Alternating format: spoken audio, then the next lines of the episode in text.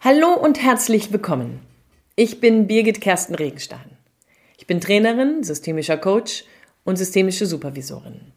Seit vielen Jahren arbeite ich mit Menschen, die Führungsverantwortung übernommen haben. Ich arbeite mit Menschen, die an ihrer persönlichen Resilienz arbeiten, um in Krisen und in Herausforderungen handlungsfähig zu bleiben. Und ich begleite Teams, die sich in die Sackgasse manövriert haben um dann gemeinsam Strategien zu entwickeln, um wieder herauszufinden und in ein effektives Arbeiten zu kommen. In den unterschiedlichen Settings, in den unterschiedlichen Fragestellungen, mit denen ich dann als Coach oder als Trainerin konfrontiert werde, stelle ich zunehmend fest, dass natürlich auch im Hinblick auf das letzte Jahr Corona, Covid-19, 2020, 2021, egal welche Zahl ich hier nenne, dass im vergangenen Jahr Führung verändert angesehen wird. Führung hat sich durch die Digitalisierung, durch den Anspruch, auf einmal von jetzt auf gleich in die Distanz zu gehen, verändert. Und dabei nicht nur im Hinblick auf die Wirkung, wie gehe ich mit Mitarbeitenden um, sondern auch im Hinblick auf mich als Führungspersönlichkeit, im Hinblick auf mich mit meinen Führungskompetenzen, im Hinblick auf das, was ich bisher mit meiner Führung, mit meinem Führungsstil, mit meiner Führungskultur identifiziert habe, was ich damit verbunden habe. Wie sieht es da bei dir aus? Was hat die Digitalisierung, Homeoffice, Teams und Konsorten mit dir und deinem Verständnis für Führung gemacht. Vielleicht stellst du auch fest, dass es hier auf einmal um eine Kombi geht, nämlich nicht nur um die Frage, meine Güte, wie kann ich tatsächlich dafür sorgen, dass meine Mitarbeitenden an Bord bleiben und irgendwie die Aufgaben schaffen, die ich ihnen gebe oder aber die mir für sie von oben gegeben werden. Hier geht es vielleicht auch darum, dass du dir darüber Gedanken machst, naja, wie, wie kann es sein, dass du die Mitarbeitenden als Team behältst? Wie kannst du Beziehungen weiterhin gestalten? Und ich glaube, je länger wir hier über Lockdown-Fragen, dritte Welle etc. pp plaudern oder sprechen oder vielleicht auch daran leiden, desto häufiger müssen wir feststellen, dass Führung auf einmal nicht nur ein Dauerlauf wird oder ein Marathon, sondern es wird irgendwie eine Frage des langen Atems, des Durchhaltens, des Dranbleibens, des Dennochsagens, des trotzdem Daseins, des ich weiß nicht was Führung an dieser Stelle noch braucht. Nämlich neben den operativen Aufgaben, neben den strategischen Fragestellungen, die du vielleicht vor Jahren dir vernünftig aufbereitet hast, stehst du jetzt auf einmal nach wie vor vor operativen Aufgaben, nach wie vor vor dem Anspruch, irgendwie Geld zu verdienen, irgendwie deinem Unternehmen natürlich auch Gewinne zu sichern. Zeitgleich ist das Problem mit der Strategie aufgrund der Unplanbarkeiten der gesamten Umstände eine große Herausforderung. Und wie kannst du ohne Strategie, ohne klare Meilensteine tatsächlich mit deinen Mitarbeitenden umgehen? Bedeutet also, Digitalisierung auf Distanz führen, virtuelle Führung, wie auch immer wir die nennen wollen, braucht Resilienz. Führung braucht Resilienz. Widerstandsfähigkeit. In Krisen, in Herausforderungen handlungsfähig zu bleiben. Führung bedeutet an dieser Stelle also, sich mit den gegebenen Umständen auseinanderzusetzen, sich darüber im Klaren zu sein, dass das, was getan werden muss, nach wie vor getan werden muss, auch wenn es digital angesteuert wird. Und trotzdem braucht es für das digitale Arbeiten eine andere, vielleicht noch eine größere Kompetenz, nämlich die Frage, wie kannst du Beziehungen gestalten, um darüber handlungsfähig zu bleiben. Wie kannst du motivieren, ohne die gesamte Energie deiner Mitarbeitenden wahrzunehmen, wenn du mit ihnen in einem Raum bist? Wie kannst du motivieren, wenn du nicht den ganzen Tag mitbekommst, was sie tun? Wenn du weißt, dass dabei viele private Herausforderungen im Hintergrund eine Riesenrolle spielen und du eben nicht die acht Stunden voll und ganz die einzig feste Größe in ihrem Arbeitsleben bist. Führen in diesen Zeiten, führen mit diesem Hintergrund von Homeschooling, von Quarantäne, von Unwägbarkeiten für die Zukunft, von Entscheidungen, auf die wir, wenn wir nicht in der Politik sind, keinen Einfluss haben. Führung in diesen Zeiten ist eine Herausforderung. Und weißt du, wenn es dir dabei so geht, boah, ey, du hast keinen Bock mehr, du stellst fest, du bist müde gekämpft, du hast irgendwie keine Lust mehr, dich permanent wieder neu zu erfinden in dem Auftrag als Führungskraft, dann kann ich dir nur eines sagen, da bist du nicht allein. Es gibt viele Menschen, die ich hier im Coaching habe, die es als besonders zunehmend besonders anstrengend finden, in Führung zu sein, wenn es um Digitalisierung geht, in Führung zu sein, wenn es um Distanz geht weil ihnen der direkte Kontakt fehlt, weil der Austausch nicht da ist, weil man so viele Blackboxes auf einmal hat, mit denen man vorher gar nicht gerechnet hat, mit denen man vorher auch nichts zu tun hatte. Ja, die Frage an dieser Stelle ist dann tatsächlich, was kannst du tun? Und hier möchte ich gerne mit dir über das Phänomen Resilienz in Führung nachdenken, warum das so wesentlich ist warum Resilienz als Kompetenz für dich als Führungskraft, also für dich in deiner Person, aber auch für dich in deinem Team ähm, wesentlich ist. Resilienz bedeutet, dass du in all dem, was du nicht beeinflussen kannst, handlungsfähig bleibst, wirksam bleibst. Es bedeutet, dass du dir darüber Gedanken machst, ob du aus diesem hätte, hätte, hätte, hätte, hätte Fahrradkette, wäre es so nicht, wäre es so nicht, es hätte doch besser sein müssen, wenn und so weiter und so fort. Wenn du da rauskommst und hineintrittst, wir sagen in den Circle of Influence, nämlich in das Gestalten. Darüber gibt es einige Podcasts von mir. Wenn du magst, kannst du da einmal stöbern. Da gibt es ganz, ganz viele Themen. Der Fokus an diesem Punkt liegt darauf, dass du nicht permanent im Außen bist und dich darüber aufregst, was von draußen auf dich einstürmt, ohne dass du es beeinflussen kannst, sondern dass du als Führung immer wieder fragst, es ist wie es ist, wie kann ich damit umgehen? Und das ist in erster Linie deine Mission für dein Team. Es ist wie es ist, wie können wir damit umgehen? Es ist, ist, es ist wie es ist, wie können wir das gestalten? Es ist wie es ist, wie können wir daraus eine Lösung finden? Es ist wie es ist, wie können wir in die Zukunft schauen? Das ist ein, einer der ersten Schritte, die es braucht für dich als Führungskraft.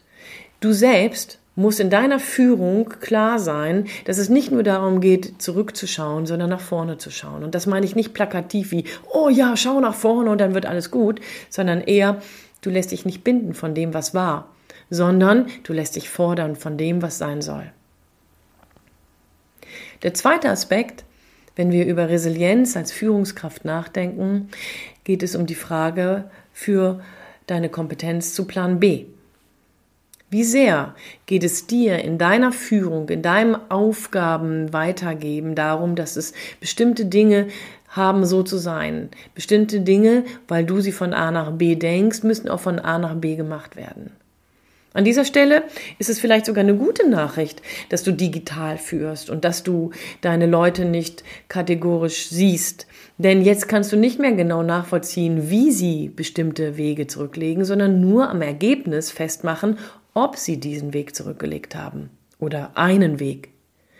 Bedeutet, die Fähigkeit zu Plan B bedeutet nicht nur manchmal bereitwillig einen Weg zu verwerfen, vielleicht sogar ein Ziel zu verwerfen, sondern auch bereitwillig meinetwegen das zweite zu verwerfen. Das dritte. In den letzten Monaten ist das sicherlich immer mal wieder vorgekommen, dass du dir was vorgestellt hast, dass du ganz praktisch warst und sagst, okay, wenn man dann im März endlich mit den Impfungen angefangen hat, dann kann man jetzt vielleicht das und das mal ein bisschen mehr in den Blick nehmen. Oder aber gehen wir noch ein paar Monate zurück. Die Frage nach den Weihnachtsfeiern. Jeder hatte versucht, irgendwie so lange wie möglich daran zu glauben, dass sie doch noch in Präsenz stattfinden können, war dann aber nicht. Auch hier war Plan B dann auf einmal wichtig. Wie gut bist du darin in Plan B?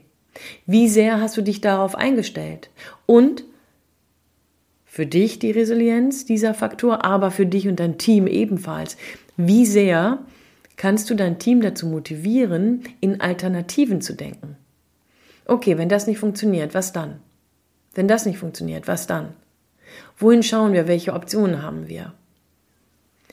Ja, es ist eine Fortsetzung, wenn man so will, von dem Gestalten sein, von dem ähm, hin zu dem, wie gehen wir damit um. Und es ist eine Vertiefung dessen, weil es darum geht, eben nicht nur einen Plan zu haben und daran festzuhalten. Wenn dein Plan nicht mehr funktioniert, dann verwirf ihn. Das ist Talent zu Plan B. Die dritte Frage ist, wenn wir über Resilienz nachdenken, unbedingt darin orientiert, wie sehr bist du fähig, das Wesentliche zu tun, das Richtige zu tun. Hier geht es dabei nicht um die Frage nach Prioritäten in deinem Arbeitsleben, um erste Punkte, die bei egal welchem Plan B, C, D oder Z ähm, umzusetzen sind, sondern hier geht es um die Frage, was kannst du tun, wie sehr bist du darin fähig, mal Pause zu machen, um zu regenerieren, um Kraft zu schöpfen, um Luft zu holen. Ich möchte dir an dieser Stelle eine kurze Geschichte erzählen. Es gibt einen Spaziergänger, der durch den Wald geht und dabei trifft er auf einen Mann, der sägt. Und zwar unablässig. Der sägt einen Baum nach dem anderen und immer in kleine Stücke und weiter und weiter. Der Spaziergänger fragt, Hör mal, was machen Sie denn da eigentlich? Und dann sagt er, sehen Sie das nicht? Ich säge. Und dann fragt der Spaziergänger, ja, wollen Sie sich vielleicht nicht mal Zeit nehmen, um die Säge zu schärfen? Daraufhin sagt der Handwerker an dieser Stelle, ich habe keine Zeit dafür. Ich muss am Abend fertig sein. Und ich glaube, dass wir häufig, wenn es stressig wird, wenn es herausfordernd wird, wenn wir in Krisen sind, genau darum geht. Wir tun so, als ob wir fertig werden müssten. Obwohl das ehrlich gesagt ja gar nicht geht, in Krisen und in der Herausforderung fertig zu werden. Aber wenn du so tust, als ob du fertig werden musst, dann versäumst du deine Säge zu schärfen. Dann versäumst du Pause zu machen. Dann versäumst du ein vernünftiges Mittagessen zu halten. Dann versäumst du mal einen netten Plausch mit deinen Mitarbeitenden zu haben. Dann versäumst du am Abend vielleicht tatsächlich mal einen netten Zoom-Talk mit Freunden statt mit einem Weiterbildungsevent zu verbringen. Deine Säge schärfen ist exorbitant wichtig. Deine Säge schärfen ist das Mittel, um dich zu regenerieren, um deine Krafthaushalte ähm, wirklich zu sichern. Nur wenn du das machst, wird dein Team es auch können. Wenn du, wie von einer Tarantel gestochen, weiterhin nur Rabotti, Rabotti, Rabotti machst, nur arbeiten willst, nur Zieleerfolg und etc. pp verzeichnen möchtest, dann wird dein Team nicht das Richtige tun lernen. Es wird genau wie du sich verzetteln, es wird genau wie du getrieben sein, es wird genau wie du sich damit auseinandersetzen müssen, dass keine Zeit ist, um die Säge zu schärfen. Und dabei wird man ineffektiv, dabei braucht man länger für manche Aufgaben als gedacht, dabei wird man unsauberer in manchen Aufgaben als eigentlich erlaubt. Vielleicht erkennst du das selbst. Deine eigene Resilienz an dieser Stärke also stärken, äh, an dieser Stelle also stärken um die Resilienz deines Teams zu stärken. Ich werde oft gefragt, ja, wie macht man das denn? Wie kommt man denn in Beziehung? Wie kann man denn hier so ein bisschen informeller miteinander sein, wenn man doch auf Zoom oder auf Teams sich betrifft? Und einer der Tipps, über die wir dann länger reden und für die wirklich der eine oder andere dann denkt, aha, sehr interessant, ganz bewusst zehn Minuten Smalltalk mit einplanen. Wenn du dann mit deinen Mitarbeitenden über deinen Hund reden kannst, den du dir vielleicht während der Corona-Zeit gekauft hast, oder einer deiner Kollegen über das Aquarium reden kann, was er oder sie sich geleistet hat, oder aber keine Ahnung, was in den letzten Monaten noch alles passiert ist, die Tochter, die geboren wurde, ähm, zeigen. Das ist informelles Miteinander reden, das ist regenerieren, weil das Hirn sich gerade nicht anstrengen muss, sondern einfach nur über das reden kann, was wichtig ist, was gerade wichtig ist für das eigene persönliche Leben. Und hier docken wir auch schon an den vierten Faktor an, wenn wir über Resilienz reden, nämlich die Frage, Wie gut kannst du Beziehung? Ich meine jetzt nicht, wie lange sind deine partnerschaftlichen Beziehungen, das ist kein Test, sondern hier geht es eher darum, wie gut kannst du in Beziehung gehen? Wie gut kannst du Beziehung gestalten? Wie gut bist du selbst in deinem persönlichen Netzwerk? Ich hatte vor ein paar Jahren jemanden bei mir sitzen, der ist ins Burnout geraten und hat dabei, als er so langsam wieder rausgekommen ist und wir über Strategien nachgedacht haben, die ihn davor bewahren, erneut in diese Schleife zu kommen, er hat dabei festgestellt, dass er seit Jahren noch nicht mal fünf Minuten am Tag hatte, um seine Freundschaften zu pflegen. Er hatte noch nicht mal die Gelegenheit genutzt, von A nach B mit dem Auto unterwegs zu sein und ein Telefonat zu führen oder aber eine WhatsApp zu schreiben. Und am Ende dieser Jahre war er vereinsamt. Es gab auf einmal nur noch wenige Menschen, mit denen er wirklich im guten, im direkten, im intensiven Kontakt und Austausch war. Wie sieht es bei dir aus? Wie viel Zeit hast du auch in den letzten Monaten für wirkliche Beziehungen geführt, äh, genutzt? Wie viel Zeit hast du eingesetzt, um in den persönlichen Austausch zu gehen? Trotz Corona, ja, trotz Lockdown. Genau das gilt für dein Team. Ja, der Smalltalk, von dem ich eben gesprochen habe, der ist wesentlich. Sich manches Mal dazu zu treffen, um einfach miteinander zu quatschen. Es gibt Unternehmen, die haben ähm, digitalen Lunch miteinander. Und es gibt Unternehmen, die sogar digitale Escape Rooms miteinander ähm, ausprobiert haben, um Teams-Events ähm, zu gestalten. Ich habe von tollen Ideen gehört, wie man sich begegnen kann. Ignoriere das nicht. Das ist genau das, was es eigentlich ausmacht, wenn du morgens ins Büro kommst und dein Team da sitzt am Schreibtisch gewusel ist, du vielleicht schon Drucker hörst oder keine Ahnung wen, miteinander plauschen hörst. Genau diese Atmosphäre braucht es, um Beziehungen weiterhin zu gestalten.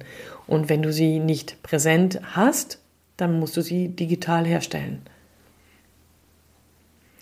Und der letzte Bezug, wenn es darum geht, für dich in deiner Führungsposition Resilienz zu gestalten und resilient zu sein, ist die Frage nach dem, weißt du eigentlich noch, warum du das gemacht hast, warum du gestartet bist?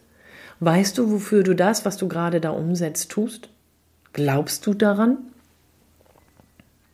Ist es für dich wesentlich? Hat das mit dir und deinem Leben vielleicht sogar zu tun? Oder hast du dich entschieden, nein, es hat nur mit mir und meiner Karriere zu tun, wobei die ja auch ein Teil deines Lebens ist? Es gibt viele Menschen, die denken, dass sie Funktion, Führung und Person voneinander trennen müssen. Sie sind privat anders als im Beruf, weil sie sagen, nie, es gibt niemanden, es geht niemanden etwas an, wie ich persönlich bin, wie ich privat bin. Ich glaube, dass dabei ein großer, großer Sinnbezug abhanden kommt. Denn wenn du dich spalten musst, dann scheint es ja so zu sein, dass dein Arbeitsleben mit einem anderen Sinn konnotiert ist als dein persönliches. Und das irgendwie finde ich ein bisschen schizophren, wenn du mich fragst. Also es gilt da nochmal genauer hinzugucken. Und an der Stelle ist dann die Frage, weiß dein Team, wofür es das tut? Weiß, das, weiß dein Team, warum es erneut nochmal eine Schleife fahren muss oder warum bestimmte Dinge jetzt geparkt werden müssen, weil andere auf einmal in den Vordergrund geraten sind? Du merkst, Resilienz ist eine Herausforderung für dich als Führungskraft in der heutigen Zeit, für dich in deiner Person und für dich als Führungskraft für dein Team. Bei den Tipps, die ich dir jetzt gerade gegeben habe, wünsche ich dir viel Spaß beim Ausprobieren. Und wenn du mehr hören willst, guck einfach, was du so bei meinem Podcast findest. Ansonsten kannst du dich gerne bei uns melden. info at bkr-teamkompetenz.de denn wir glauben daran, Führung braucht Persönlichkeit und deswegen tun wir alles dafür, dass es dir gelingt. Denn einfach stärker machen, das ist Teamkompetenz. In diesem Sinne, wir hören uns wieder. Bis dahin viel Spaß beim Ausprobieren. Deine Birgit Kersten Regenstein von Teamkompetenz.